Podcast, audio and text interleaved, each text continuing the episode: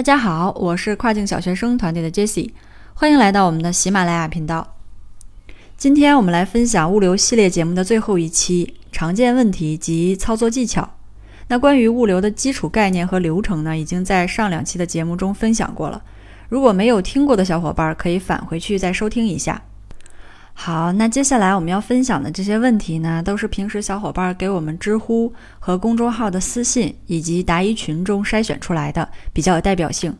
如果你的问题没有在下面找到的话呢，也没关系，欢迎给我留言。好，那我们下面就马上进入到这个问答环节。第一个问题是如何衡量测款的发货数量？这个呢，首先我们要从自己的产品和运营目标出发。我们所在的类目销量如何？计划自己在什么阶段达到一个什么样的排名？那这个排名呢，肯定就会对应着一个销量。那这个销量是多少？比如说，嗯，竞争对手目前排名是第二十名，那在这个二十名的位置呢，它每天的销量是三十单。那你的计划是想在多长时间内赶上你对手的排名？对应的单量又是多少？以这样的一个思考角度去准备测款的数量，还有一个后期的在途数量。当然，很呃很多的情况下，运营的过程中会出现意外，特别是对于一些啊新手，因为他的选品啊或者是运营能力都还不够完善，可能选出来的品也不一定嗯能成功，所以呢，就建议大家一次性的测款数量不要太多。第二个问题是如何寻找靠谱的物流商？这里边的话，给大家提到三个注意的要点。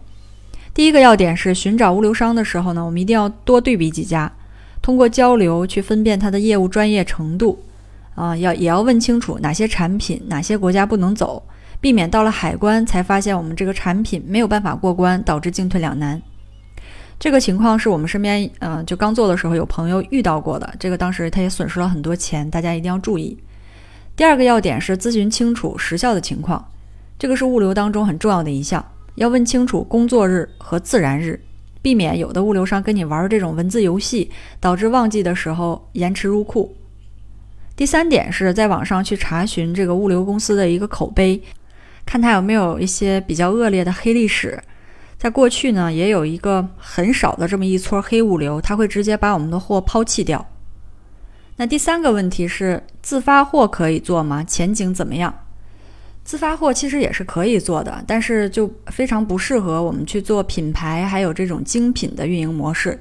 那上期节目我们其实已经对比了 FBA 和 FBM 的区别。那其实，在流量啊、还有服务啊等等方面，FBA 是有很大的优势的。所以建议大家，FBA 的费用不是特别高的这种产品，我们都要去做 FBA。如果你的这个产品体积或者是重量特别大的，那后期呢也可以做一些自发货。或者是啊，FBA、FBM 两种模式相结合。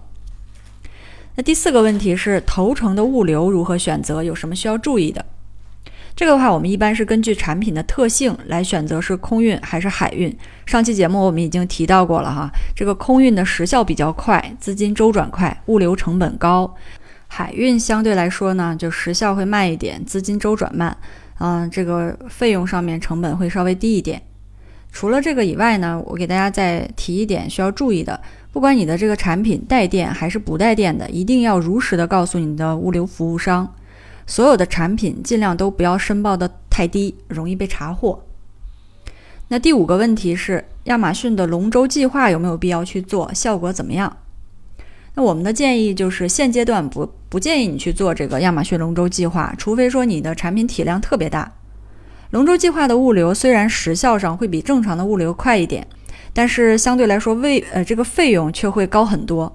如果你走的是海运的产品，其实时效差几天影响也不会太大，但是嗯价格却高出来特别多，这样的话就会造成我们整体上的一个成本上涨。下一个问题是关于 FNSKU 贴错了怎么办？首先呢，我们要开 case，让亚马逊的库房去开箱检查产品，确认到底有没有真的出错了。如果两个产品相差太大，那就需要让亚马逊帮忙更换标签。但是现在这个服务是需要收费的了，然后也有一部分的仓库都不再接受这项服务了。那如果这样的话，嗯，你要是这个产品货值特别高，就只能移到海外仓去操作了。如果说你的这两个产品相差不大，可能亚马逊库房，嗯，它检查都检查不出来，这个时候呢，就需要找这个物流服务商退回到海外仓进行换标，然后再重新派送到亚马逊的仓库。所以这个是其实比较比较麻烦的。如果说我们的产品货值不是很高的，就直接建议弃置掉了，因为整个的换标成本是很高的。下一个问题是关于。旺季的配送可能会出现的问题，还有什么样的一个处理方法？那我们先说一下问题，这里面涉及到四点。第一点是清关延迟，那部分国家呢对货物的审查就比较严格，它可能查验率也会比较高。第二点是关税增加，像去年的话一直在打的这个中美贸易战，其实也引起了很多产品都在增加关税，有一些产品是由原来的百分之五增加到了百分之二十五。这个涨的幅度也是比较大的。第三点是包裹的配送可能会延误。你像最近，嗯，就之前一直一直到现在吧，香港的这个问题，还有旺季的一个 UPS 爆仓，那很多包裹都派送延迟了。第四个问题是入效呃入仓的这个时效慢了，旺季入仓时效是比较慢的，产品上架还有买家的购买延迟收货率就比较高。这样的话，可能就会严重的降低我们 listing 的转化率。那应对于这些问题的话，我们有什么样的一个处理方法呢？首先，一个最主要的就是我们在旺季的时候，肯定要提前做好库存规划，就是尽量不要断货，也别压太多的库存。如果断货的话，对 listing 的伤害是很大的，不但降低排名，还会错过这个旺季的黄金销售期。但另一个方面，如果说我们的库存积压了很多，那在旺季也会被收取非常高额的仓储费。除此之外呢，建议大家自己的仓库里面一定要备有这种安全的库存或者是紧急货件儿，以备这种不时之需。呃，最后一个问题是关于如何避免长期仓储费的。这个的话，官方给出了一个很明确的回答，这里给大家嗯简单的说一下。那主动管理超龄库存可能会避免长期仓储费。要在下一个库存清点日之前移除超龄库存，可以执行以下的操作。这个操作的话是有嗯三点。第一点，第一点是提交移除订单。为了需要支付长期仓储费的库存设置自动移除，如果在清点日之前提交了库存移除订单，那这些库存将不产生长期仓储费。即使是库存在清点日之前并没有实质性的移除，也并不影响。那提交的移除订单的截止时间是当月十四号晚上十一点五十九分，这是一个太平洋时间。而处于可售状态的这种库存，在完成移除之前都可以进行销售。在亚马逊将移除的库存退还给卖家或者是弃置之前，不会向卖家收取移除订单费用。即使商品在支付了长期仓储费后售出，卖家也不会收到这笔费用的退款。